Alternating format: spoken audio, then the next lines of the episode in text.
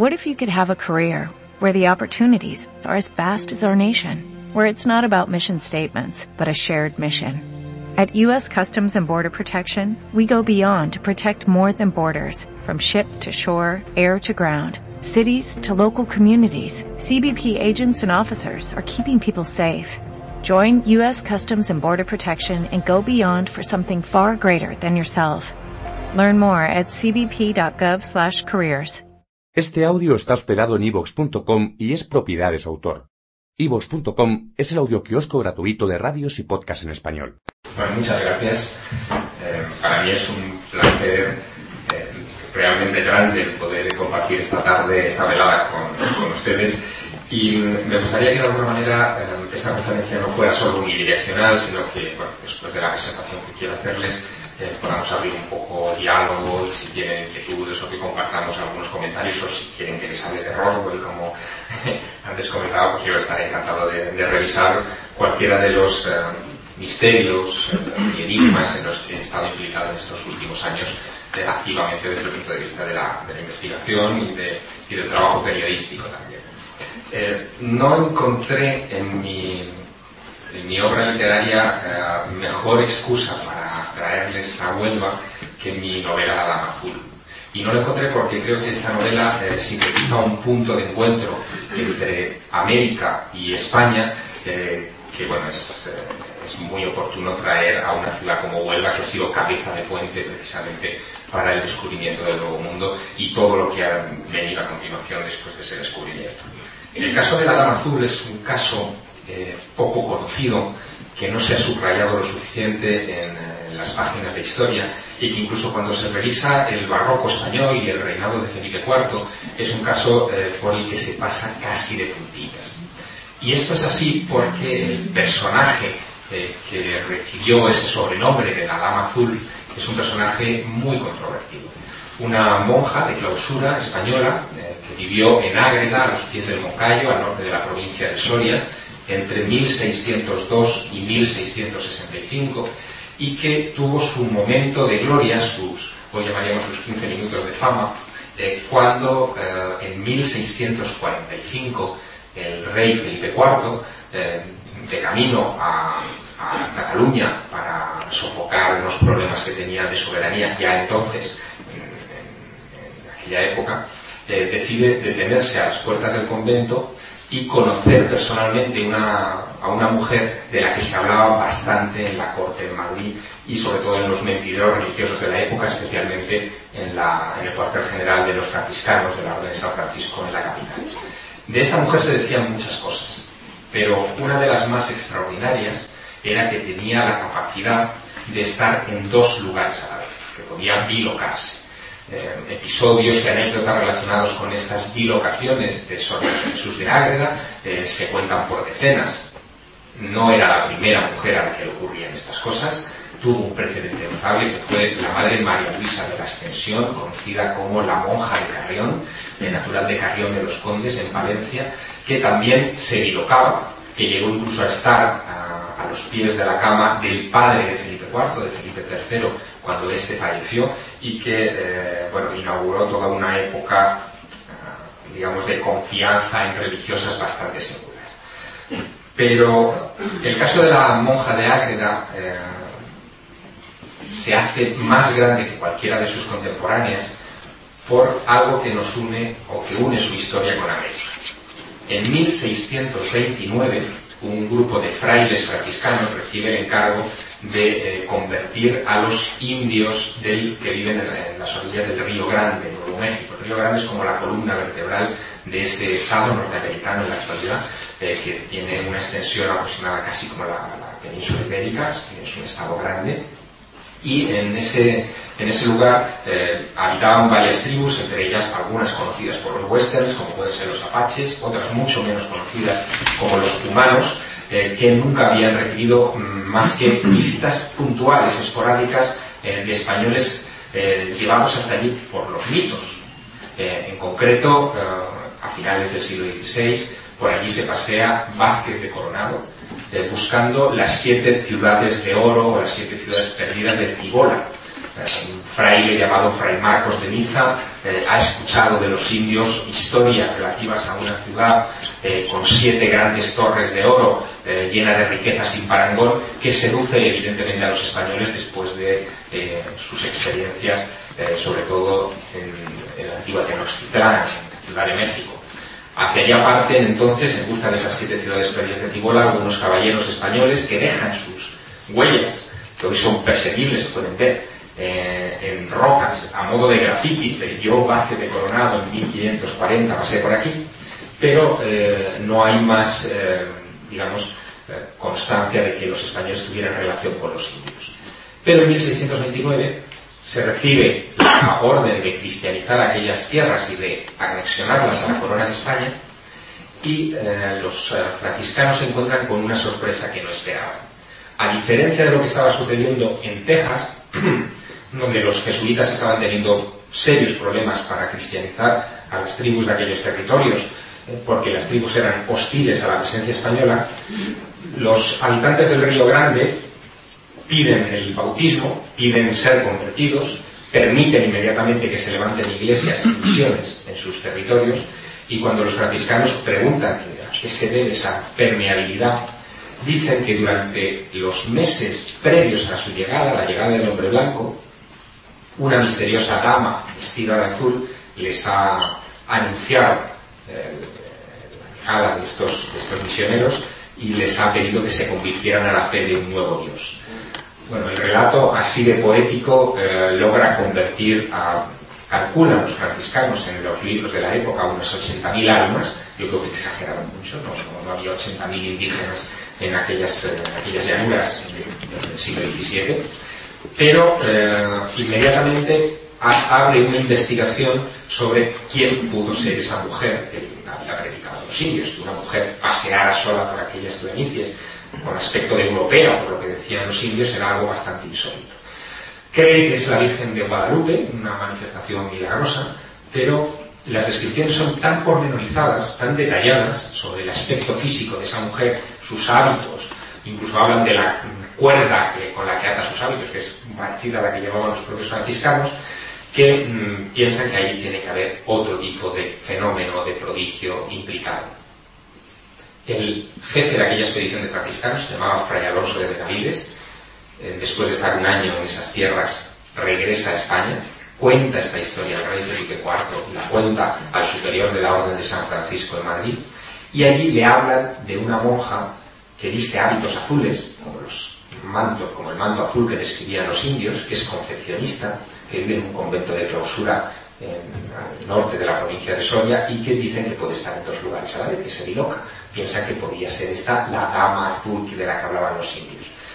Fray Alonso de Benavides se dirige a ese convento y durante 15 días interroga a Sor María eh, en, el, claustro del convento.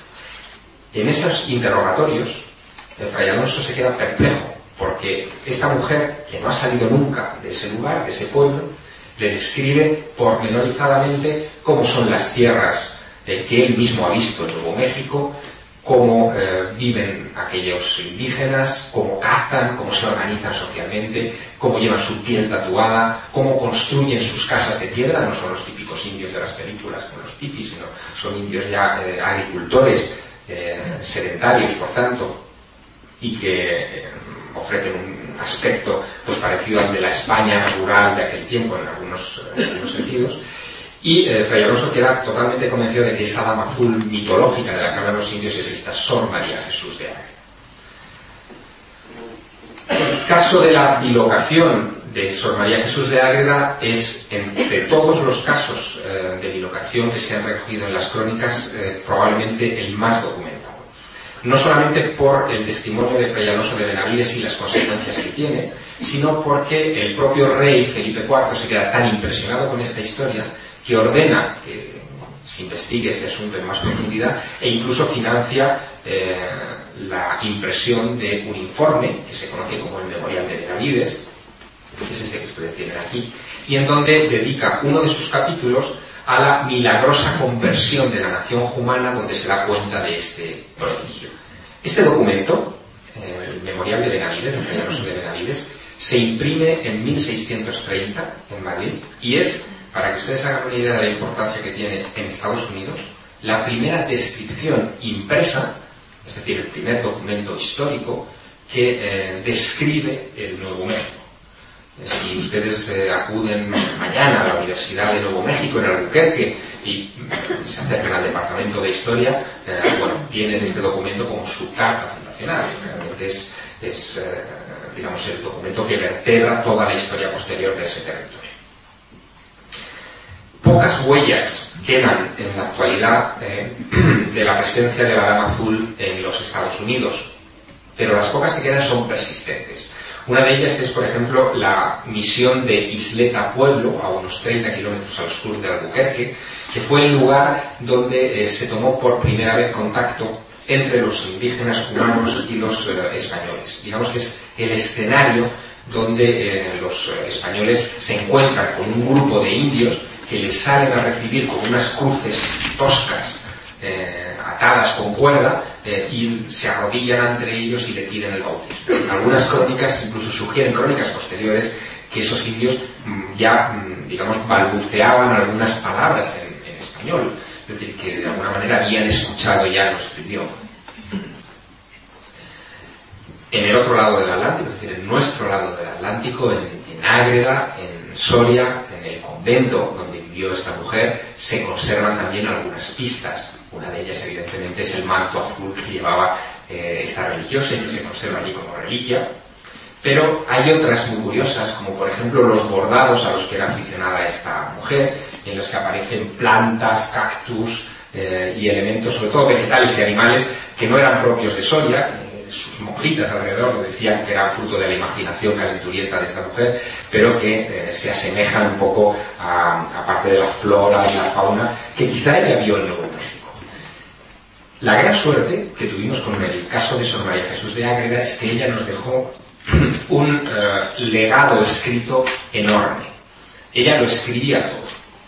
Escribió obras místicas, algunas de ellas tienen, luego hablamos eh, un poco más de profundidad, que le granjearon fama universal en el seno de la Iglesia, y otras eh, que permanecen inéditas hasta hoy, pero se conservan los manuscritos originales, por ejemplo en la Biblioteca Nacional de Madrid, que eh, son todo un desafío a la razón. Una de ellas, por ejemplo, se llama El Tratado sobre la Redondez de la Tierra, donde esta mujer cuenta cómo se ve nuestro planeta a vista de pájaro, eh, describe los cambios de usos horarios, por ejemplo, pasando de la noche al día, según uno va eh, adelantándose, digamos, viajando hacia América, en fin, da una serie de detalles geográficos que no estaban al alcance de una monja poco cultivada o iletrada incluso en Soria y que nos hacen replantearnos muchas cosas sobre las visiones de esta, de esta mujer.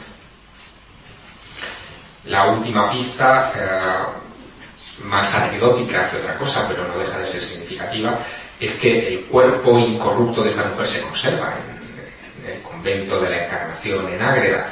Eh, un cuerpo que eh, el último análisis médico al que fue sometido tuvo lugar en 1909 en realidad el último fue 90 años después, en, 80 eh, años después, en 1989, pero los médicos del 89 se limitaron a firmar el informe de 1909 porque la descripción del cuerpo seguía siendo la misma, igual de precisa y no se había deteriorado nada en estos últimos 80 años. Eh, en sí, el grado de incorrupción de la monja no es un misterio. Eh, aquí la ven ustedes con una máscara de cera. En realidad, si ustedes ven a través del velo, no sé si se ve así un poquito, es que le quede mucha carne en la cara, pero el grado de conservación es el propio de muchos cuerpos eh, incorruptos que, no tienen por qué ser santos ni nada por el estilo. Pero en el caso de Sor María Jesús de Águeda sí llama la atención que incluso la propia madre de la monja, eh, Catalina de Arana, que se encuentra, su cuerpo se encuentra en el convento, también está incorrupto. Y antes de la desamortización de Mendizábal, a finales del siglo XIX, cuando se expropiaron muchas propiedades de la iglesia, en un ermitorio de eh, La Rioja se conservaba también el cuerpo incorrupto de un hermano de la monja. Es decir, que es una familia con una fama de incorruptibilidad bastante peculiar. Pero fíjense lo que son las cosas y hasta qué punto el mito de la dama azul sigue de alguna manera vivo, que eh, a raíz de la publicación en Estados Unidos de La Dama Azul, allí se titula The, Lady in Blue, eh, bueno, a mí se me ocurrió enviarle el libro a Bill Richardson, que es el eh, gobernador de Nuevo México, es uno de los hombres que están en las listas electorales de Obama, o sea que probablemente ustedes lo habrán oído nombrar quizá en estas fechas, y si no, lo van a oír nombrar, pues si gana Obama será seguramente secretario de Estado con, con, el gobierno demócrata, si, si ganan ellos las elecciones. Y em, Bill Richardson leyó el libro, se quedó muy fascinado con esta historia que vinculaba a Nuevo México con Ágreda y propuso una cosa que va a ser insólita en, la, digamos, en la historia reciente española, y es que el Estado de Nuevo México ha solicitado hermanarse con el pueblo de Ágreda. Es decir, no, no es la ciudad de Santa Fe, la capital política de Nuevo México, no es la capital administrativa Albuquerque, eh, la que lo ha solicitado, o Isleta Pueblo, la que ha solicitado ese hermanamiento con Ágreda, sino el Estado de Santa Fe al completo que quiere hermanarse con el pueblo de Ágreda. Yo creo que en Ágreda están un poco asustados todavía por, lo que, por las implicaciones que una cosa sí tiene, pero no deja de ser sorprendente que 400 años después de unos hechos considerados milagrosos, que todavía hoy no tienen explicación, eh, bueno, pues eh, sirvan de base para un hermanamiento entre entre poblaciones, ¿no? entre la historia española y la historia de los Estados Unidos de América. Hay muchos matices en torno a esta historia eh, muy, muy significativos y, muy llamativos. Eh, las aventuras de la Dama Azul eh, fueron populares a finales del siglo XVII y principios del XVIII, pero no sirvieron para que Sor María Jesús de Ágreda llegara a los altares. En Roma todavía tienen una cierta eh, hostilidad hacia este personaje, igual que la tiene hacia Isabel la Católica, por ejemplo, que también tiene un proceso largo de beatificación que no prospera. Y esto es así porque esta mujer eh, hizo algo eh, verdaderamente insólito para su tiempo. Escribió un libro en ocho tomos, un mamotreto, que se llama Mística Ciudad de Dios, donde defendía la Inmaculada Concepción de la Virgen siglos antes, los siglos largos, antes de que fuera dogma para la Iglesia, y eh, defendía también una serie de ideas bastante peculiares sobre eh, la infancia de Jesús y la Virgen que no están en los Evangelios. Eso le valió ser condenada por el Santo Oficio, el libro estuvo en el índice durante un pequeño periodo de tiempo, pero em, creó un gran problema teológico para su causa de beatificación. Tanto es así que la, digamos, descripción que hace tan detallada de, por ejemplo, la pasión de Cristo, llegó a inspirar eh, a Mel Gibson para su famosa película La Pasión. Gibson se inspiró en dos relatos místicos para esa película. Uno en los relatos de una monja llamada Ana Catalina Emmerich, que era una gran mística centroeuropea, y la otra, Sor María Jesús de Ágreda. Eh, porque según Sor María Jesús ella pudo ver casi como si fuera una película delante de sus ojos toda la historia de la pasión de Cristo. Esto de ver el pasado en forma de película me sirvió también para, eh, digamos, afianzar otra de las columnas vertebrales de mi novela, de, la Gama Azul, eh, y que eh, algunos que han leído la obra piensan que es ficción, pero en realidad está basada también en hechos reales.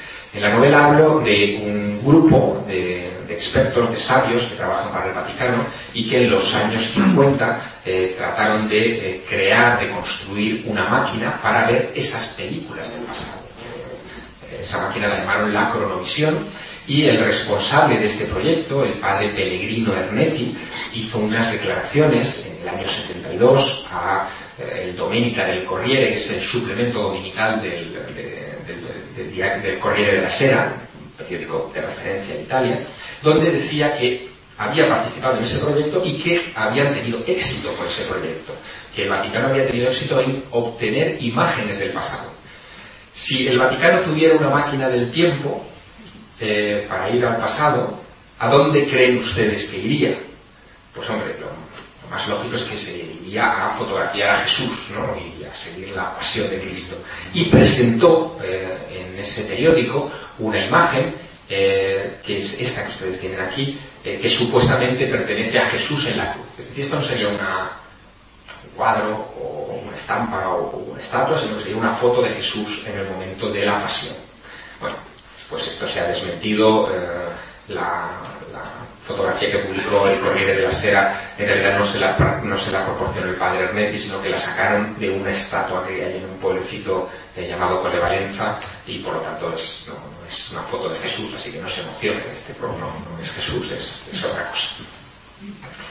Pero no deja de ser singular que esa historia de quiso construir una máquina del tiempo en los años 50, llegó a saltar a las páginas de todos los periódicos, en España también algunos rotativos se ocuparon de ella, y yo que me dedico a coleccionar recortes de prensa de antes de Jonah incluso, pues eh, terminé dando con esa historia en, los archivos de un amigo mío de Zaragoza, eh, que la había recogido del Heraldo de Aragón. En el año 72, eh, el Heraldo de Aragón publica este titular, una máquina que fotografía el pasado, un benedictino italiano afirma que se han obtenido imágenes de otras épocas y, como ustedes saben la fama que tenemos los aragoneses, algunas veces bien ganada, ¿no? de cabezones, eh, perseverantes, sería el, calificativo suave. Bueno, pues cuando yo mm, leí esta historia me fasciné con, el episodio y no paré hasta que localicé al padre Peregrino Hermetti, que no había dado ninguna entrevista desde el año 72 en adelante porque le había prohibido el Vaticano hablar del cronovisor. Como no tenía otra manera mejor de entrarle, lo observé en la distancia durante un par de días en Venecia, me enteré de que era famoso en, la isla de San Giorgio, que es esa isla bonita que aparece en todas las postales de Venecia, al fondo de la plaza de San Marcos, que este hombre cada miércoles hacía sesiones de exorcismos, y dije, ah, bueno, pues me voy a ver, no para que me exorcice, pero sí para que me cuente cosas del diablo, y entre diablo y diablo, le meto la pregunta del cronovisor. Así que allá que me fui, Estuve dos horas y media escuchándole hablar del diablo, que no me interesaba para nada, y cuando ya terminábamos nuestra charla y ya me había dado su lección teológica de la jornada, le pregunté por el cronovisor. Lo que ocurrió a mí me motivó mucho para escribir eh, la historia de este invento, porque eh, se puso muy rígido, muy serio, me dijo que tenía prohibido terminantemente desde la Santa Sede hablar de este asunto y me puso de patitas en la calle diciendo que no podía decirme ni una palabra del tema.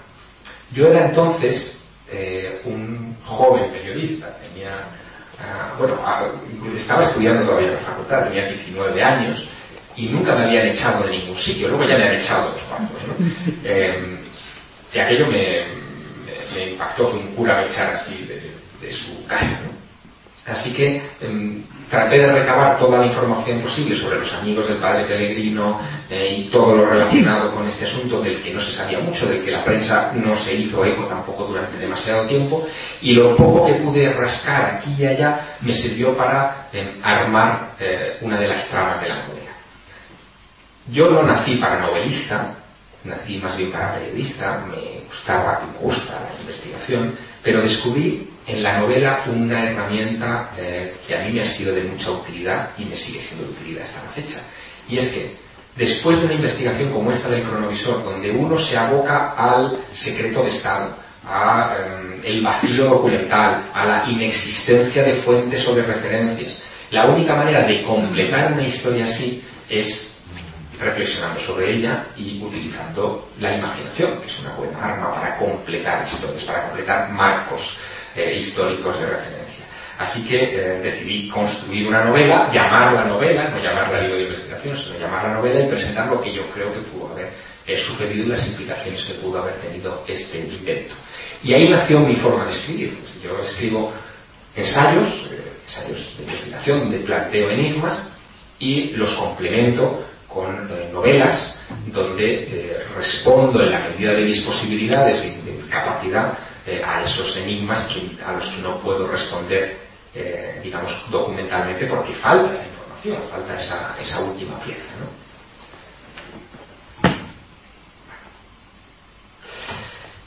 Una última pieza en este rompecabezas, eh, relacionado sobre todo con el prodigio de la bilocación, fueron mis esfuerzos por tratar de comprender si ese fenómeno seguía produciéndose en la actualidad. Y me encontré con un episodio que a mí me ha marcado mucho eh, por lo singular que es. Eh, este asunto de estar en dos lugares a la vez tiene de alguna manera muchos paralelismos con una experiencia muy común, referida por muchas personas como ustedes o como yo, eh, que es esa experiencia del viaje astral. Hay gente que dice que se ha salido fuera del cuerpo, que se ha visto desde fuera, que después de un accidente ha capaz de ver su cuerpo en un quirófano, por ejemplo. Bueno, este tipo de experiencias son comunes en la, literatura médica, eh, inexplicables, no hemos encontrado una, una explicación eh, definitiva, aunque hay propuestas, digamos, para aclarar algunos de esos aspectos.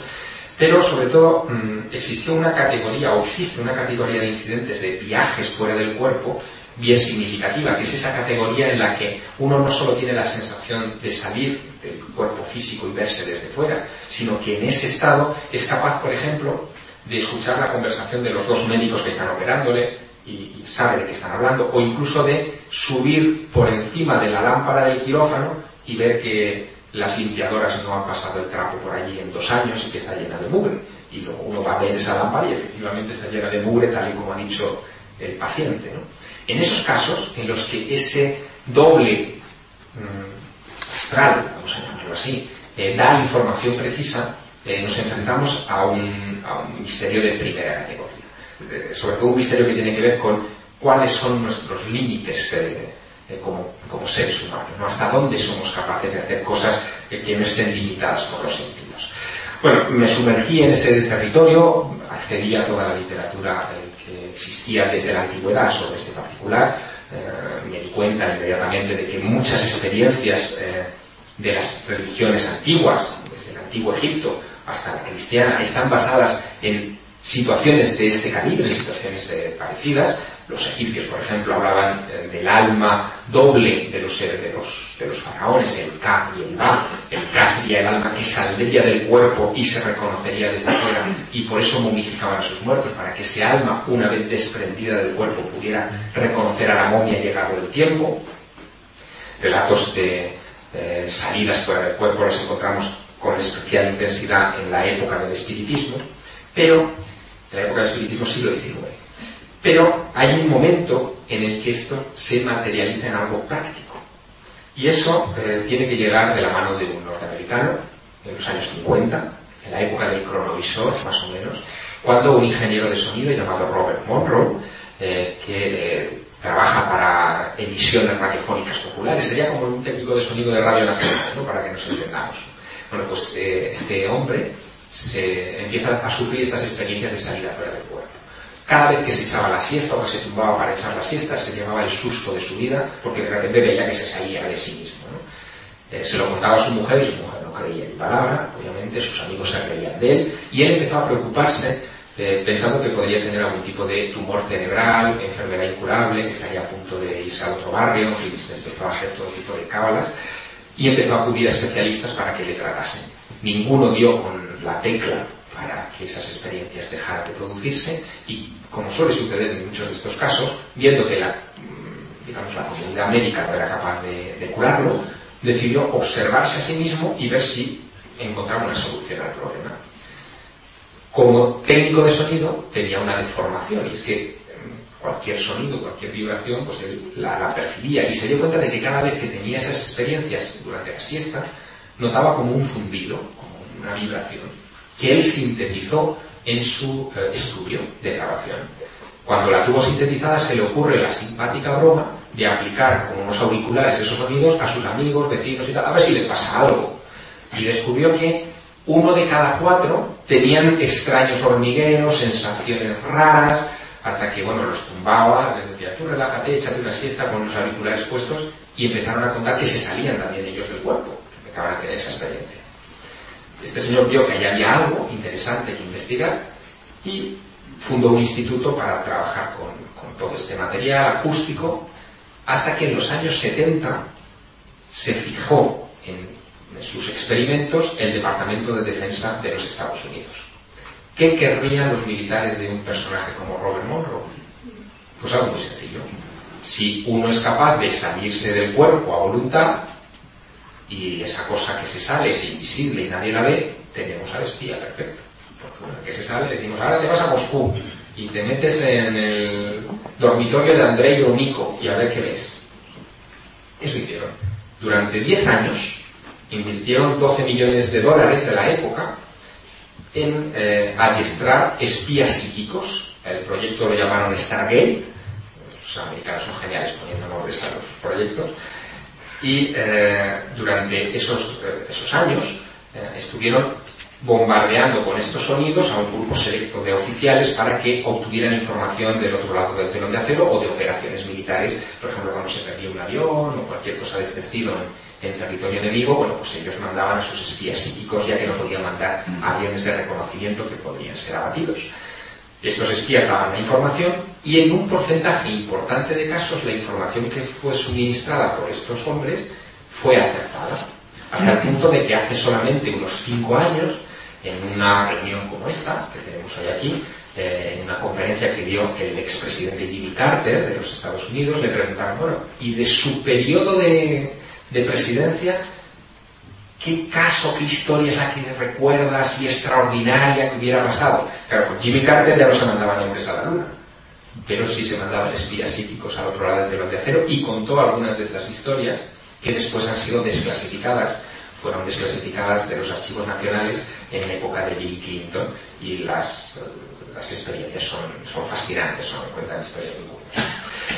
Bueno, pues estos personajes que de alguna manera se bilocaban en pleno siglo XX eh, estaban siguiendo de una u otra manera la estela de la Dama Azul de Sor, de Jesús de Águeda. Así que también la historia de estos espías psíquicos decidí incorporarla en la novela. Y lo hice después de haber tomado contacto con los oficiales de inteligencia que entrenaron a estos, eh, a estos espías psíquicos y antes de reescribir la novela em, viajé a Virginia, a Charlottesville, donde está la sede del instituto que fundó Robert Monroe y le pedí a, los descendientes de Robert Monroe que me pusieran a mí esos sonidos y a ver si yo era capaz de irme a algún sitio. Y bueno, eso luego si quieren en el coloquio les cuento lo que pasó, pero, pero no deja de ser curioso, porque lo que, yo descubrí eh, como pequeña lección de todo este paseo por las monjas bilocadas, los espías psíquicos y la gente que quería tomar películas del pasado, es que de alguna manera nosotros somos mucho más que carne y hueso. Hay algo dentro de nosotros, lo podemos llamar alma, espíritu, doble astral, cuerpo etérico, llámenlo ustedes como quieran, pero que hay algo dentro de nosotros que es más que cuerpo físico, del que ya hablan todas las religiones de la antigüedad, que nos proporciona experiencias extrasensoriales interesantes, quizá aleccionadoras sobre lo que hay más allá del mundo físico, y que para mí me parece un gran descubrimiento, sobre todo para mí, un muchacho joven, ya no tan joven, estoy más cerca de los 40 de lo que parece, eh, que ha crecido en un mundo que es, permítanme la redundancia, crecientemente materialista. Un mundo que eh, se fija solo en lo que se puede tocar, cortar, parcelar y vender, olvidando que dentro de nosotros hay un universo fascinante, enorme, infinito, mucho más rico de lo que nos podemos imaginar y que forma parte de eso que mm, tradicionalmente se llama alma y que parece que no está de moda hablar de ello, pero que para mí es la esencia de todo, sobre todo tras las experiencias que yo viví eh, en,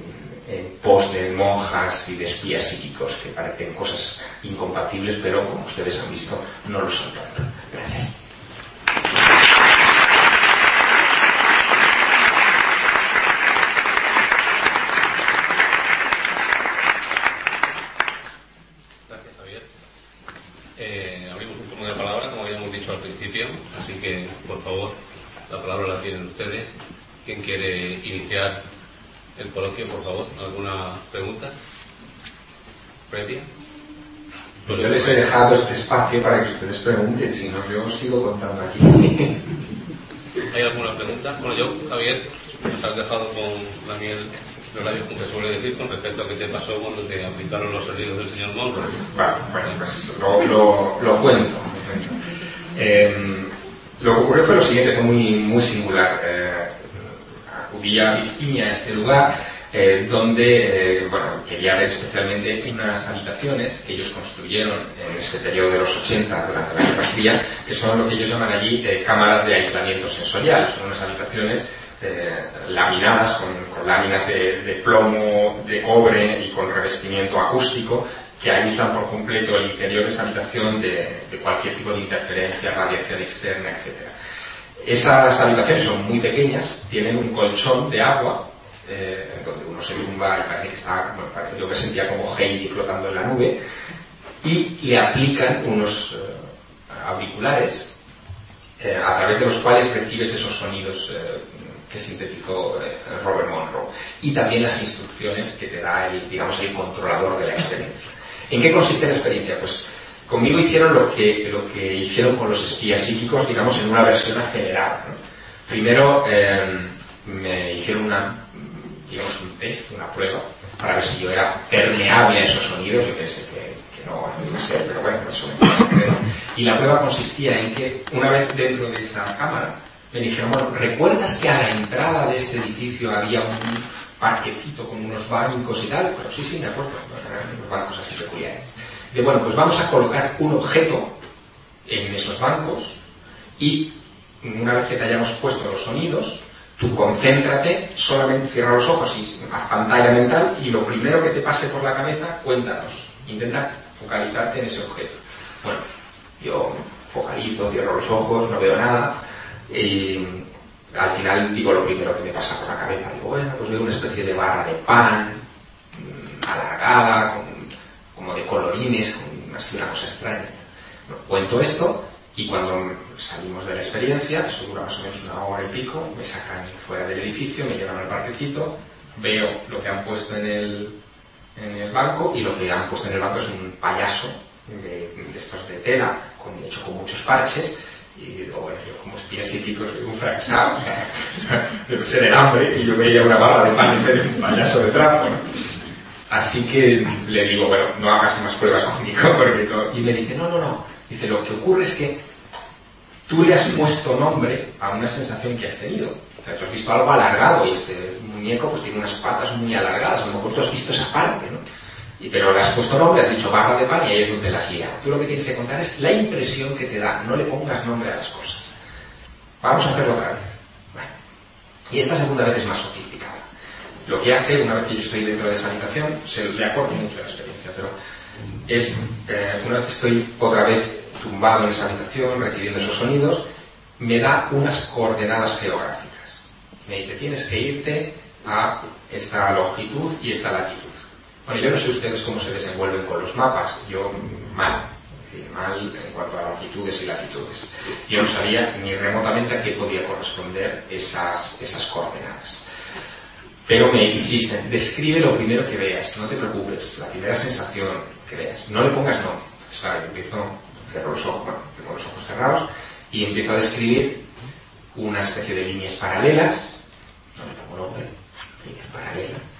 Veo una especie de cuadrado, patio, donde me da la sensación que está entrando y saliendo gente. Veo una especie de fuente o algo parecido, o un espejo en el centro de ese patio cuadrado. Y, bueno, actividad, como mucha actividad.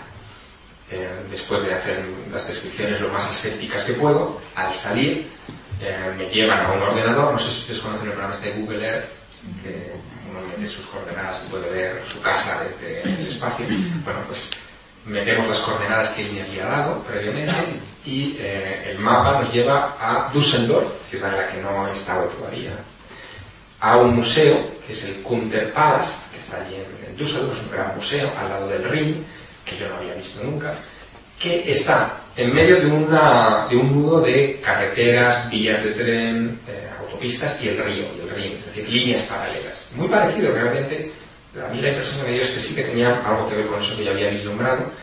El patio del museo es un patio cuadrado enorme, exactamente como lo había visto, con una fuente efectivamente redonda en el centro. Yo me quedé bastante perplejo porque después de la experiencia de la de pan y el payaso pensé que no tenía ningún caso. Pero em, cuando vi aquello eh, y el, eh, digamos, el oficial que se encargó de administrar a los espías psíquicos me profundizó un poco más en sus entrenamientos, me explicó cómo lo hacían, me dijo que en realidad todos tenemos esa capacidad de visualizar cosas. Lo que ocurre es que em, nos la cercenamos pensando que no somos capaces de hacerla. Y me enseñó algo, o me recordó algo que ya dicen los orientales, es decir, en, general el mundo es tal como, nosotros, tal como nosotros queremos que sea. Si nosotros nos imaginamos el mundo de una determinada manera, así es. Somos nosotros los que nos ponemos de alguna manera límites a nuestra percepción. Y el hecho de que la mayor parte de las personas, con dos dedos de frente, eh, más si vienen de la vieja Europa y la escéptica Europa, digan esto no es posible, pues no es posible. Pero si te quitas esa carcasa y juegas, porque yo ahí no había nada en juego, no, no había nada importante, era simplemente una experiencia, pues pasan estas cosas. Luego yo salí de allí pues mire, les voy a decir la verdad, con ganas de regresar y de seguir haciendo más pruebas de ese tipo y a ver si puedo espiar en sitios que a mí ya me apetecen. No, no les diré cuáles. ¿Alguna pregunta, por favor? Anímese. ¿Da el micrófono? Sí, caballero, primero, por favor. No hable, se le puede escuchar. Sí, ¿Escucha bien? Sí. Que últimamente me da que pensar si, igual que los humanos se dividen en morenos, rubios, altos, bajos, eh, nos podemos dividir un poco entre personas muy sensibles y los que son todo lo contrario. Hay gente que son capaces de componer música, de escribir un libro, de crear una película, y otros que pasan completamente del tema y a lo mejor ven diez veces repetir un gol de su equipo favorito de fútbol. Eh, yo creo que soy una persona muy sensible. En alguna ocasión he hablado en una emisora de radio comentando un tema que se trataba ese día parecido al que estamos hablando hoy. En el trabajo, por ejemplo, puedo hablar un poquito. Sí, no mucho. Escuchan para que sí. puedan preguntar a otras personas. Adelante. En el trabajo un día presentí que le dije a un compañero que en Japón eh, presentía que iba a pasar algo, o un volcán que iba a estallar, o un terremoto, y murió Hirohito, el emperador más antiguo del mundo, el jefe de Estado más antiguo del mundo. Eh, eh, estoy desayunando, geo el periódico del día y veo una fotografía de la duquesa de Alba, que en San Esteban de Gormaz, un pueblo de la provincia de Soria, le iban a dar un homenaje o le iban a hacer hija predilecta y tal. Vuelvo al trabajo a la oficina, suena el teléfono y me llaman, somos el banco tal, la oficina de San Esteban de Gormaz, para conformidad de un cheque. La noche que murió Pablo VI, yo soñé que estaba en la plaza de San Pedro del Vaticano, me bajé de un Rolls Royce, no, estaba por la plaza de San Pedro y bajó San Pablo VI con un bastón de esos que ponen en las tabernas de los pueblos, si no pagas te pego o algo así. En otra ocasión, paseando por la zona de Tavira, en el Algarve, eh, a la caída de la tarde presentí que iba a pasar algo raro y hubo un maremoto a, unos cuantos kilómetros de la zona. Eh, son varios, varios. Sí, bueno, yo, creo que a ver, lo, que a usted le pasa, mm, de alguna manera, eh, nos ha pasado a todos en mayor o menor medida. ¿Quién no ha pensado en un familiar con el que hace meses que no habla y de repente a los dos minutos suena el teléfono y es ese familiar? De alguna manera, ese sexto sentido, por llamarlo de alguna, de alguna forma, por ponerle un nombre porque es difícil de etiquetar todo esto, eh, es algo común en la especie humana. Lo ocurre que mm, nos lo vamos cercenando, o sea, porque digamos que focalizamos nuestra percepción por puro afán de supervivencia, porque la supervivencia nos es más fácil. Mire, le voy a poner un ejemplo para que lo entienda, o para que lo entendamos todos bien. Eh, me contaba un amigo mío, eh, antropólogo, que había estado trabajando muchos años en México, con, sobre todo con temas relacionados con el chamanismo, eh, con la ingestión eh, de la ayahuasca, de es un cactus sagrado que provoca visiones, estados alterados de conciencia eh, y que se utiliza en ceremonias antiguas, sobre todo en toda la zona de Yucatán y también del norte de, México, cerca de Nuevo México, de lo que- del sitio que estábamos hablando. Y me decía que hablando con los indígenas, comentaban muy a menudo que antiguamente era muy común cuando un hijo eh, se iba del poblado iba a la gran ciudad o donde fuera, eh, la conexión con sus padres no se perdía porque había cierta conexión invisible, como telepática. ¿no? Es decir, si al hijo le pasaba algo, la madre lo sabía. Si había una gran alegría, la madre estaba alegre ese día. Esa conexión sutil existía, una, una conexión primitiva, pero existía. Y el, el antropólogo me decía, bueno, evidentemente les pregunté si eso ocurre todavía hoy. Y dice, no, ¿para qué? Si ya tenemos teléfono móvil. Y es verdad. Es decir, muchas de las cosas que antes no había otra manera de solucionar, ahora las solucionamos con el teléfono móvil. Si usted acude, por ejemplo, a las cartas, hay mucha correspondencia, muchos libros publicados al respecto, de eh, soldados en la Primera Guerra Mundial, de cómo se comunicaban con sus familias, que no había una comunicación como la que pudo haber en la Segunda Guerra Mundial, ni mucho menos la que hay hoy, que hoy haces videoconferencia aunque estés en Irak. ¿no? Bueno, pues eh, las madres, muchas madres intuyeron cuando sus hijos caían heridos o incluso muertos en el frente, eh, porque esa conexión existía. Hoy esa conexión será por entendido que no es necesaria porque hay un medio tecnológico que la suple. De que nuestro avance tecnológico quizá está también reprimiendo esas cuestiones que son de nuestro acervo primitivo ¿no? o ancestral. Sí. Bueno, en primer lugar, le quiero felicitar por la magnífica conferencia y el tema tan fascinante que ha levantado usted, y casi más que eso, por la calidad con que se ha expresado. Yo estoy seguro que una persona que habla así debe escribir maravillosamente. Yo que le confieso que no he leído ninguna obra suya, te aseguro que cuando salga de aquí me voy corriendo al corte inglés a de Huelva para comprar todos Ahora, yo me confieso en el grupo de los no sensibles. Nunca he tenido ninguna percepción que me permita adivinar lo que hace la duquesa de Alba, ni Pablo VI, ni nadie parecido, y por eso le quiero preguntar eh, si usted cree realmente, físicamente, en la bilocación. No en que una persona pueda tener una, que la imaginación de una persona le permita creer o tener unas sensaciones extrasensoriales, sino si realmente ha estado físicamente en sitio, si la dama azul realmente ha estado en esas planicies de Nuevo México o es solo algo que se ha producido en su. Bueno, lo que usted me está preguntando es el kit de toda esta historia. Es efectivamente, digamos que en este asunto de la bilocación genérico eh, hay muchos grados. Eh, el, soldado norteamericano que le ponen estos sonidos y que eh, sale de su cuerpo tiene esa sensación y acude a Moscú y cuenta lo que cree ver, ese soldado no es visto en Moscú, no, no hay una constancia física. En el caso de la monja de Ágreda, de la Dama Azul, hay, los relatos contemporáneos suyos hablan incluso de que esta monja no solo estuvo allí físicamente, sino que incluso repartió cálices y rosarios entre los indios que después eh, se encontraron los misioneros cuando, cuando eh, pasaron ese lugar a, a convertirlos. ¿no? Yo he estado buscando en todas las sacristías de las misiones de Nuevo México algún cáliz, algún rosario, sobre todo cálices porque tienen marcas de joyero y puedes rastrearlas, eh, puedes rastrear si fueron fundidas en Castilla y en qué periodo, pero no he sido capaz de dar hasta la fecha con, ninguno. Pero bueno, la prueba física sigo buscándola.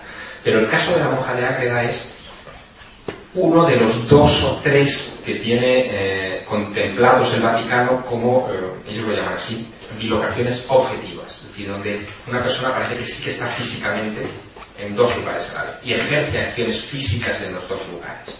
Esto desde el punto de vista racional de la, ciencia y de nuestra manera de comprender el universo es muy chocante, por no decir eh, despreciable racionalmente. pensamos que es una cosa absolutamente imposible. ¿no?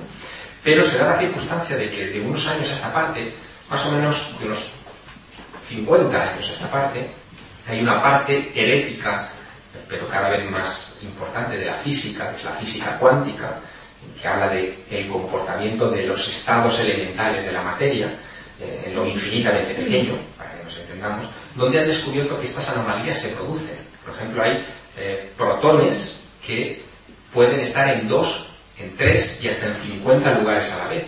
Y accionando ese protón, estimulando un protón aquí, los otros 50 protones que están distribuidos en esta sala o en todo el universo se comportan simultáneamente de la misma manera. Tanto es así que ese fenómeno, eh, la física cuántica estudia, quieren aplicarlo a lo que, no sé si ustedes habrán oído hablar ya de ello, a lo que eh, probablemente sea la nueva generación de ordenadores del siglo XXII, que serán los ordenadores cuánticos.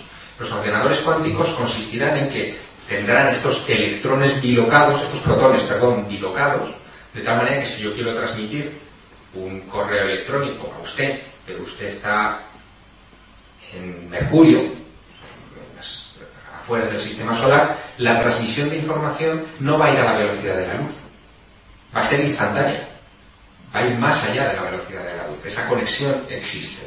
Entonces, bueno, estas cosas que son conceptualmente un poco difíciles de entender, pero la ciencia ya se está aproximando a ellas y las está rodeando. Y casos como el de la Dama Azul son de los pocos que ejemplifican la posibilidad de que eso haya ocurrido a nivel humano, o sea, a nuestra escala, no en la infinitamente pequeña, sino en la mediana en la, que nos encontramos, ¿no? en nuestro barrio, por decirlo de alguna manera.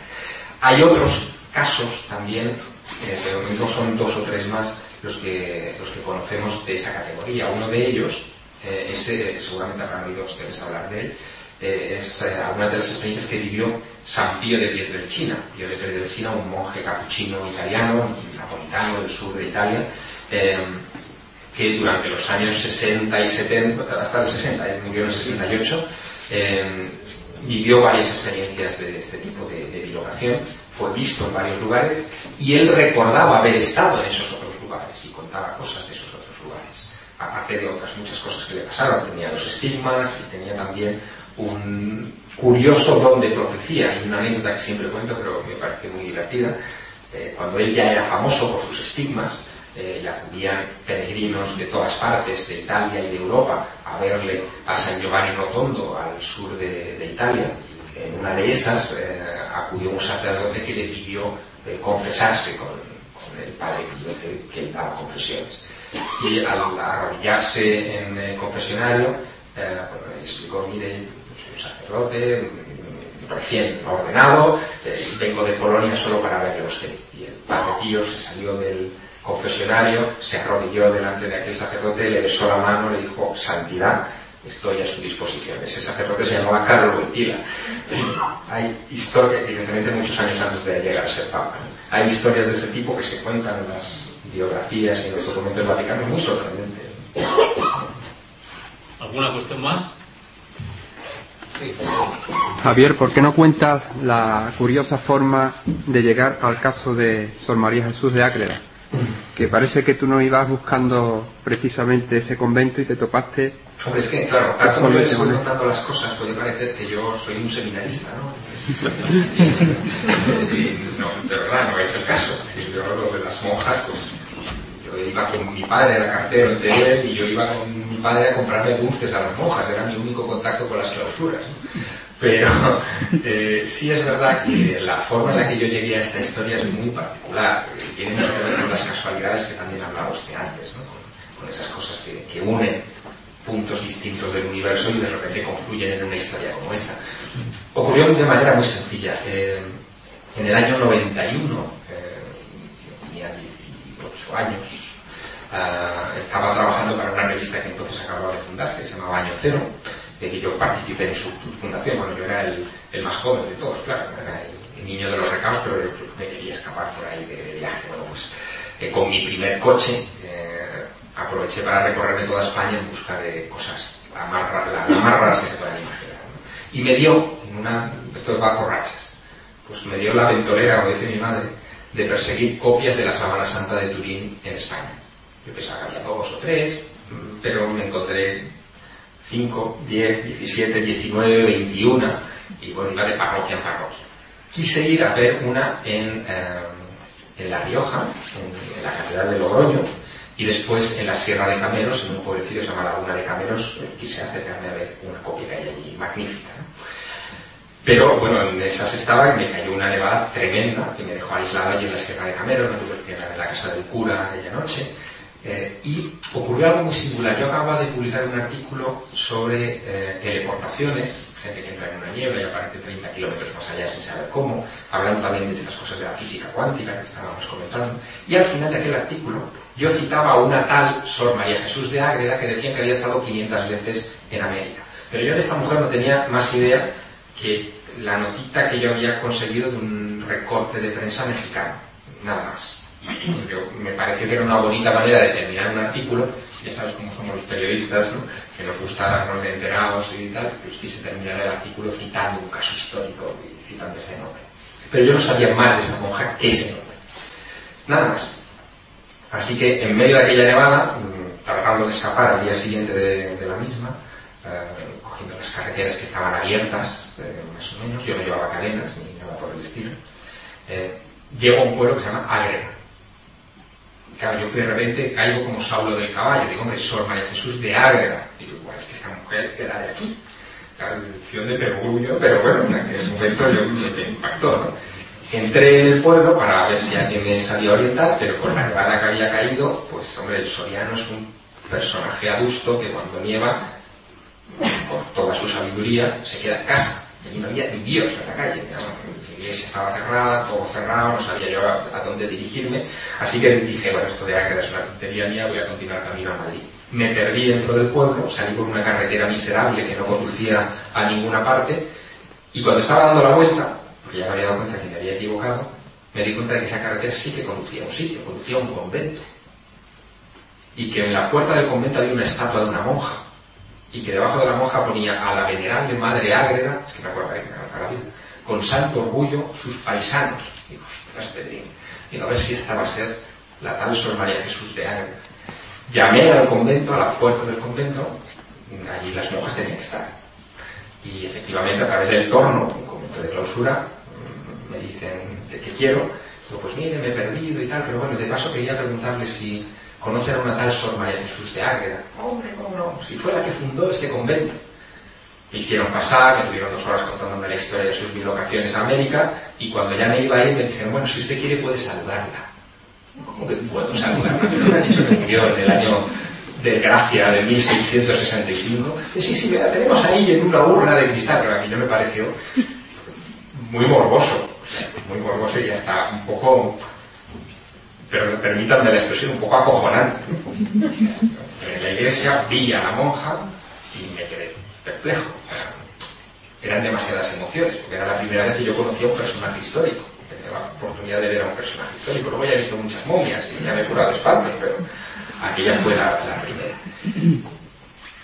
Yo me fui de allí con la sensación, ese cosquilleo que tenemos los que nos dedicamos a estas cosas, ¿no? En la prensa, de que allí había una buena historia que contar. Pero yo no me imaginaba que había una historia tan buena que contar. Porque al mes, mi revista, bueno, la competencia que quiso ficharme, me fichó de una manera muy sencilla. Me dijo, mira, año cero te manda Sonia, yo te voy a mandar a Estados Unidos. Ah, pues yo me voy a estar. Pero la competencia más allá me mandó a un viaje a Estados Unidos a cubrir un congreso sobre ovnis, que no tenía que ver con monjas, evidentemente. Pero ¿dónde me mandan a ese congreso? Me mandan a Nuevo México, al lugar donde se había aparecido la Dama Azul. Y una vez en Nuevo México, ¿qué creen ustedes que yo hice? Preguntar por la monja por todas partes. Y esa fue solo la primera vez que yo me encontré en una cadena de acontecimientos eh, que se fueron enredando unos con otros.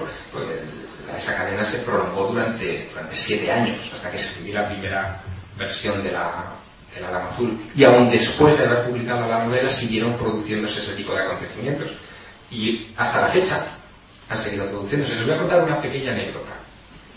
La, la novela arranca con una cita eh, que dice, la casualidad es quizá el seudónimo de Dios cuando no quiere firmar. Un poco al hilo de estas coincidencias que les contaba.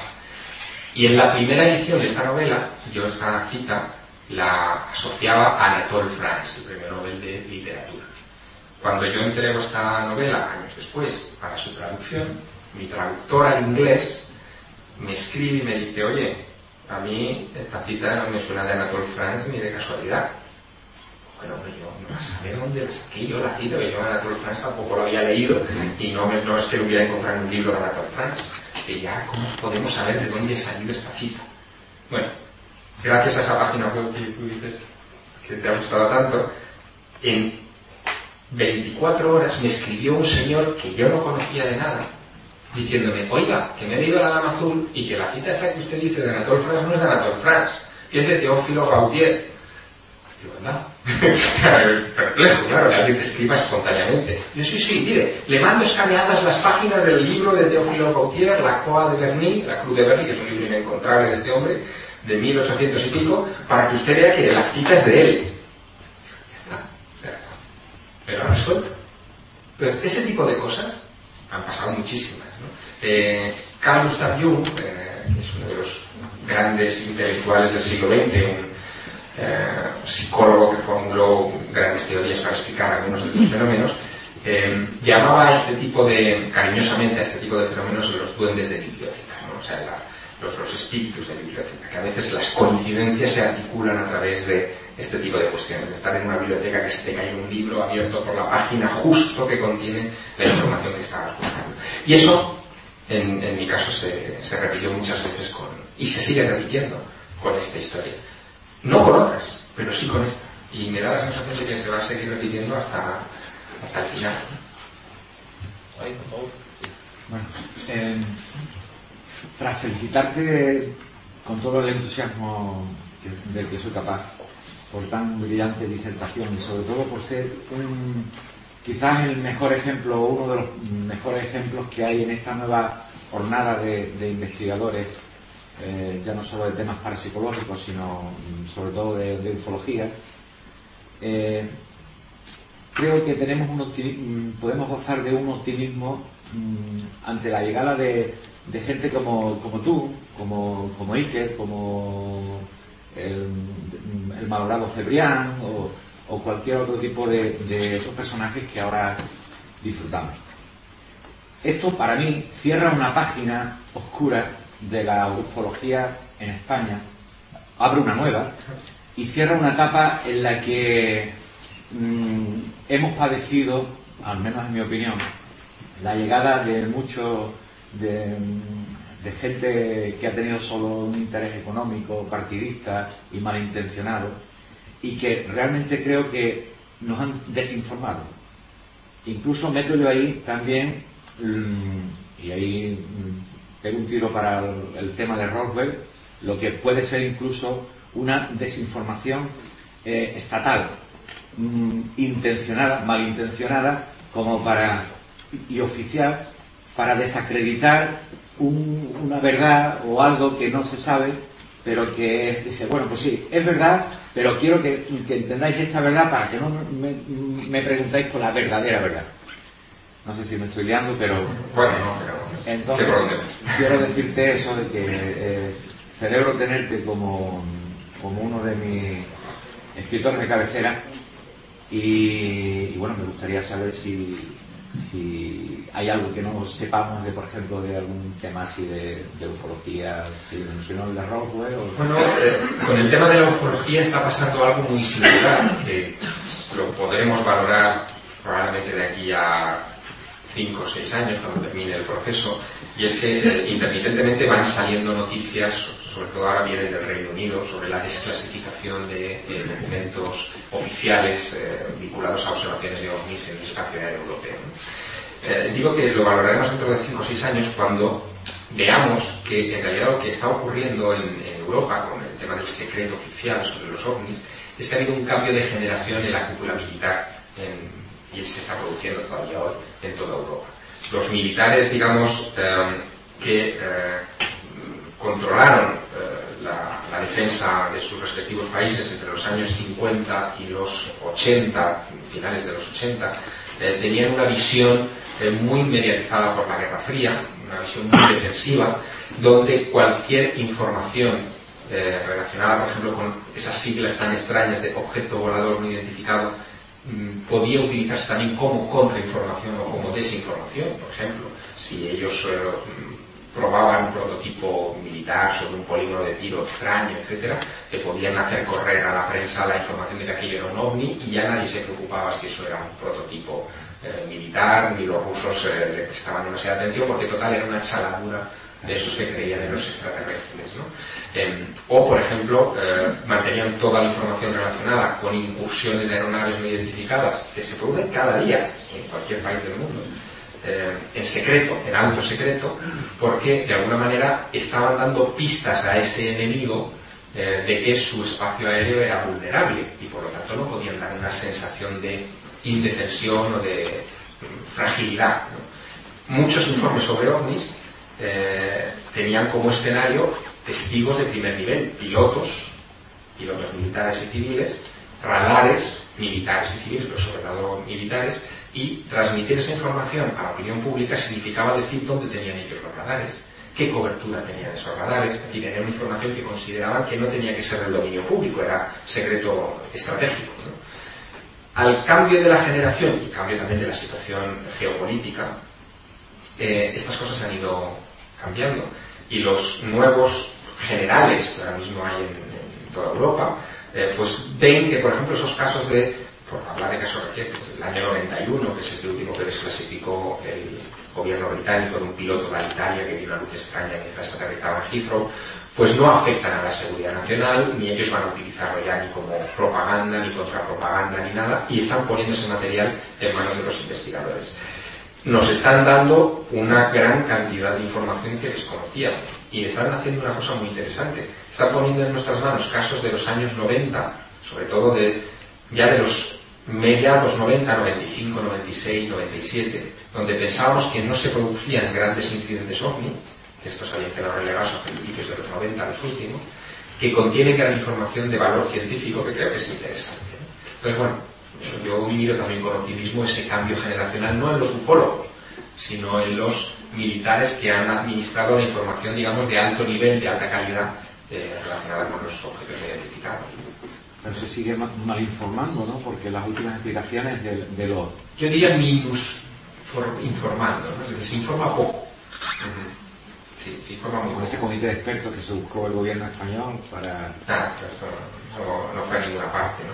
Quizá lo más notable ha sido un comité que se creó, bueno, soy muy preciso con esto, aunque quizá el tema no, no es el de esta noche, ¿no? Pero en Francia el hay, se creó un comité en el eh, Instituto de Altos Estudios de la Defensa, que es una especie como de um, órgano asesor general formado por militares y científicos de gran categoría para el, el, Ministerio de Defensa francés sobre la problemática OVNI, en donde se incidía mucho, fíjese, cosa más particular, no ya en los casos que daban como auténticos, inexplicables y algunos de ellos de procedencia no humana, por las características tecnológicas de vuelo, etcétera, sino en cómo debería enfrentarse la Unión Europea a un eventual contacto con una civilización superior. ¿no?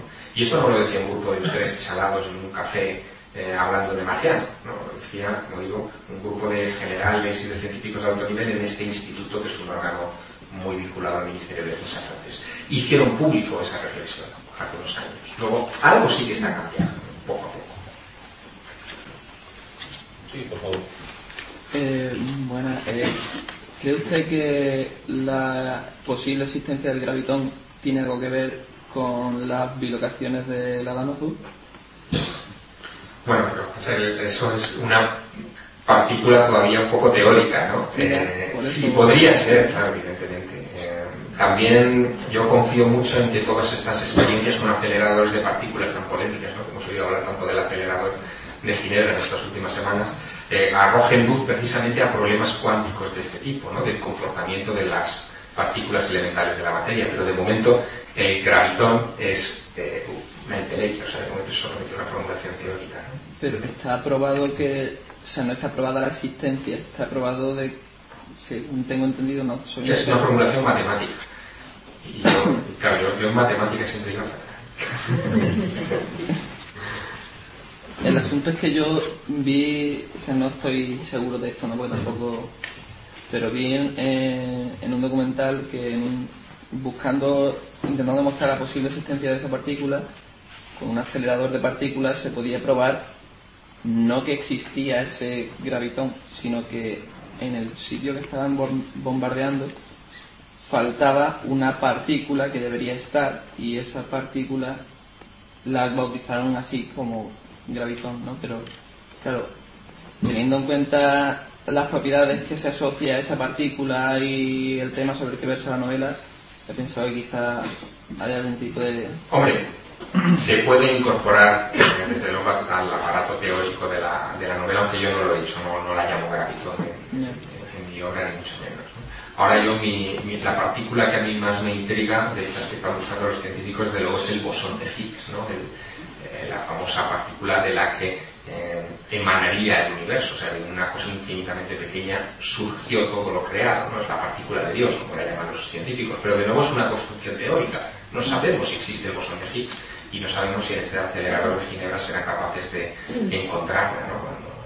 Cuando choquen sus, sus protones allí. ¿Alguna cuestión más? Javier, tú querías preguntarte por tu particular visión del descubrimiento de América. Bueno, empezamos otra vez la conferencia. Tienes hasta 10 minutos. Bueno, ah, claro, estamos en Huelva, es un sitio magnífico para hablar de esto, entre otras cosas porque quizá eh, en Huelva es, junto con la enciclopedia Espasa, que eso comentaba alguien, eh, el único lugar físico donde yo he encontrado un homenaje, aunque sea pequeño, tímido y de aquella manera, y de a Alonso Sánchez, que es el proto-descubridor de América, bueno, que ha incluso dedicado un instituto de bachillerato, pero yo creo que si ustedes acercan al instituto de bachillerato y preguntan a los niños que si saben quién fue Alonso Sánchez, pues probablemente ni lo sepan. Y, en sí Alonso Sánchez es un gran enigma, probablemente él llegó a América antes que Colón y Colón tuvo información, o por lo menos los monjes de la Rábida pudieron recabar información de, de esas tierras más allá de las columnas de Hércules de este personaje o de otros que también estuvieron desde mi punto de vista antes de. Pero claro, lo que son especulaciones se concreta sobre todo en algo que yo cuento en el arranque de La Ruta Prohibida, el último ensayo que, he publicado, eh, y que es una, lástima no me he traído la imagen para que la vieran, que es una lápida sepulcral que si ustedes visitan Roma, en el Vaticano, eh, van a poder ver en el piso principal del Vaticano, o sea, no tienen que ir a las tumbas de los papas que están en el subterráneo, sino en la planta principal, en la segunda columna de la izquierda, en el lado oscuro de la columna, eso no está iluminado ni señalizado, pero yo os lo digo para que lo recuerden, se encuentra el eh, monumento funerario de Inocencio VIII. Inocencio VIII eh, fue el papa mm, que precedió a Alejandro VI, al papa Borgia, el papa eh, que bueno, impulsó la cristianización de América. Inocencio VIII muere en julio de 1492, una semana antes de que Cristóbal Colón zarpe del puerto de Palos, en su viaje del descubrimiento. Y cuando uno ve el epitafio, que está escrito en latín, son varias líneas en latín de, este papa, eh, hay una frase que es muy desconcertante, que no encaja con, lo que sabemos de la historia oficial. Hay una frase, por ejemplo, que dice que él fue el que dio el nombre de católicos a Fernando Isabel, pero también dice en latín, serie de memoria, no es que sea eh, digamos, un, señor que hable latín fluido, dice, no vi suo aevo inventi gloria, que significa, suya es la gloria del descubrimiento del nuevo mundo. Como un papa que muere una semana antes de que Colón zarpe del puerto de Palos se atribuye el descubrimiento del nuevo mundo. Bueno, pues a partir de esa evidencia física que cualquiera de ustedes puede eh, ir a ver en el Vaticano, comienza mi preocupación sobre la historia del descubrimiento y hay una cantidad de cosas en el descubrimiento, en los diarios de Colón, en, las crónicas de Indias, que son realmente sorprendentes. Los primeros españoles que llegaron a América estaban convencidos de que los pobladores de América tenían que venir por fuerza hasta el propio Bartolomé de las Casas, tenían que venir por fuerza de alguna de las tribus perdidas de Israel. Ellos decían, pero bueno, ¿cómo es que aquí hay gente que tiene una organización social tan parecida a la nuestra, que hay un rey, hay una casta sacerdotal, hay una clase nobiliaria, un campesinado, en fin, la pirámide social era exactamente la misma. ¿Cómo es posible que algunos de esos pueblos tuvieran elementos tan comunes a los nuestros como por ejemplo la flauta de pan, que es algo muy típico de los Andes, eh, y que es parecida a la flauta de los... La flauta de pan se llama flauta de pan por el dios pan griego, que se utilizaban en todo el Mediterráneo, o cosas de ese estilo, pequeños detalles eh, que a un antropólogo le llaman inmediatamente la atención. Y ahí surge una teoría que hoy sigue siendo muy discutida, pero que es muy fascinante, que es la que se llama la teoría difusionista, es decir, que antes de la, de la llegada de Colón con las tres carabelas a América, ya hubo contactos con el, con el Nuevo Mundo, y algunos de esos contactos fueron mucho más que meros toques de atención o meros uh, naufragios. Hubo incluso colonias, pequeñas colonias en esos lugares. Algunos han llegado incluso a, especular, pero esto ya digo, es motivo, si quieren un día les cuento esto en una conferencia con fotos y todo, eh, han llegado a especular que eh, la orden de los templarios en plena época medieval tuvo algo que, algún conocimiento de, eh, de América ya que pudieron haber explotado mm, eh, las minas de plata mm, que existirían en la costa, sobre todo del norte de los Estados Unidos, la actual Massachusetts, y del sur, del cono sur de, Argentina, y haber importado esa plata en secreto a Europa, con la que inyectarían en el sistema económico de, la Edad Media una cantidad de plata que hoy seguimos sin saber muy bien de dónde procedía, porque las minas romanas francesas, sobre todo, ya estaban esquilmadas. Y encontramos en, América representaciones de caballeros medievales precolombinos. Yo he fotografiado algunas en el libro de la Ruta Prohibida y alguna de esas, de esas imágenes donde aparece un señor, eh, una estatua con capucha, con una cruz en el pecho y con barba. Los indios del altiplano, sobre todo en Bolivia, eran, eran imberbes, eran lampiños, eh, que nos estaba hablando a las claras de ese tipo de, de influencia circunstancial en la historia de América. Luego, mi sensación es que sí hubo contacto con América, sí había una élite que poseía esa información privilegiada del continente americano en momentos específicos de la historia, pero que fue una información que fue emergiendo y sumergiéndose, emergiendo y sumergiéndose hasta que, eh, digamos que Colón lo convirtió en empresa. Tanto es así que si ustedes leen, y es un ejercicio interesante, las capitulaciones de Santa Fe, es decir, el contrato mercantil que tiene Cristóbal Colón con los reyes católicos, eh, se darán cuenta de una cosa muy singular. Está escrito en presente, es decir, no se habla de las tierras que pues, se pueden descubrir, no es un condicional, sino las tierras, este es el reparto, o sea, se habla como que ya, o sea, que eso es así. ¿no? Y eso es algo que siempre me ha, me ha llamado mucho, mucho la atención. Hombre, América es un misterio, todo eso, y la figura de Colón en sí es un misterio, porque el propio Colón se dedicó a, engañarnos ¿no? Eh, sobre sus sobre, su árbol genealógico y su cuna, y así estamos todavía hoy discutiendo de, dónde era Colón y si era catalán, como dicen algunos, que no sé si ustedes han oído la teoría, a mí me divierte mucho eh, los que dicen, hay una sociedad en Cataluña que un día les hablaré de ella si quieren, que dice que Colón no zarpó del puerto de Palos. Y él se llamaba Cristóforo Colón y partió del puerto de Palos en Gerona. Entonces, bueno. Muy bien, ¿hay alguna pregunta más, por favor? Sí, por favor. Eh, hola, eh, ha hecho referencia a, a, al final al origen de, de, Colón. Y bueno, a mí me gustaría saber qué opinión tiene usted acerca de ese origen, porque yo, por ejemplo, soy estudiante de historia y he leído bastante tema que me interesa. Y la teoría del origen portugués, ¿no? Porque yo creo que eh, aquellos que defienden su origen genovés no tienen pruebas ninguna. Sin embargo, en el caso del origen portugués sí que hay muchas pruebas. Sí. Hay topónimos, existe, bueno, el mismo, la misma ascendencia de Colón, hijo del duque de Bella, eh, el problema con el rey Don, Don João II de Portugal, porque su padre tenía problemas con, con el rey. Eh, bueno, una serie de circunstancias, los mismos, o sea, las mismas cartas de, que se conocen de Colón, que se conservan, no hay ninguna en italiano, sino que son escritas en castellano, pero con elementos eh, portuguesismo o lucismo. Yo creo que esa es la prueba definitiva, es decir, Colón incluso cuando se dirigió a Toscanelli, que era el gran cartógrafo de la época, italiano, eh, se dirigió a él escribiéndole en español. ¿no? Es decir, no, si yo soy español y le tengo que mandar una carta a mi amigo Moisés eh, que vive en Huelva y yo estoy viviendo en Francia, no se la escribo en francés, se la escribo en el idioma común, ¿no? No existe ni una línea de Colón en, en italiano. ¿no? Entonces, bueno, sí, la cuna genovesa yo creo que es descartable. Genovés era una palabra que se utilizaba en, en la península en aquella época para referirse a cualquiera que era extranjero. Este es un genovés. Y además no era una... No, no, no se decía en un sentido precisamente majestático.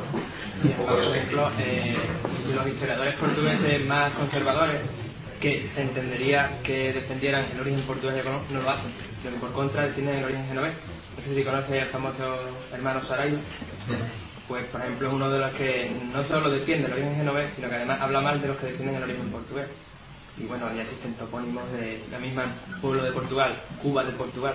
Uh -huh. Yo creo que es bastante evidente.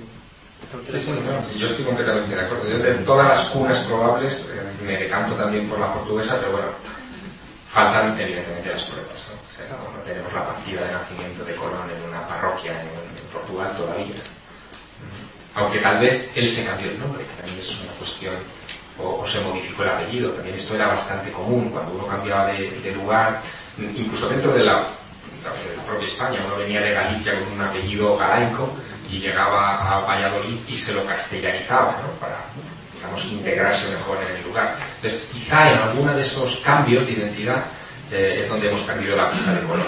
Aunque no cabe duda de que Colón, por alguna razón, y eso algún día ojalá se descubra, ocultó deliberadamente su cuna. Es decir, es algo de lo que él no hablaba. Y además inducía confusión. Es decir, era algo bastante, bastante singular. bueno, la, la misma grafología de la firma da a entender, o da, por lo menos se sospecha, que pudiera tener un origen hebreo. Quizá por es eso. una especulación. Yo no estoy tan seguro, aunque hay un detalle muy singular que te lo dejo caer, que eres estudiante de historia y veo que te gustan estas cosas, y es que eh, Cristóbal Colón en su primer viaje, el que hace saliendo del puerto de Palos en, en julio de 1492, el día 3, eh, el, el 2, perdón, el 3, ah, el 3 de agosto, perdón, lo hace con, con el ultimátum, o sea, coincide con el ultimátum que dan los reyes católicos a, los judíos, a España, es decir, que es la fecha límite que se da, o sea, la noche anterior se cumplía la fecha límite, y en el barco de Colón dicen que iban judíos, ¿no? En esto también es una cosa interesante. Muy bien, pues son las. Vamos a dar.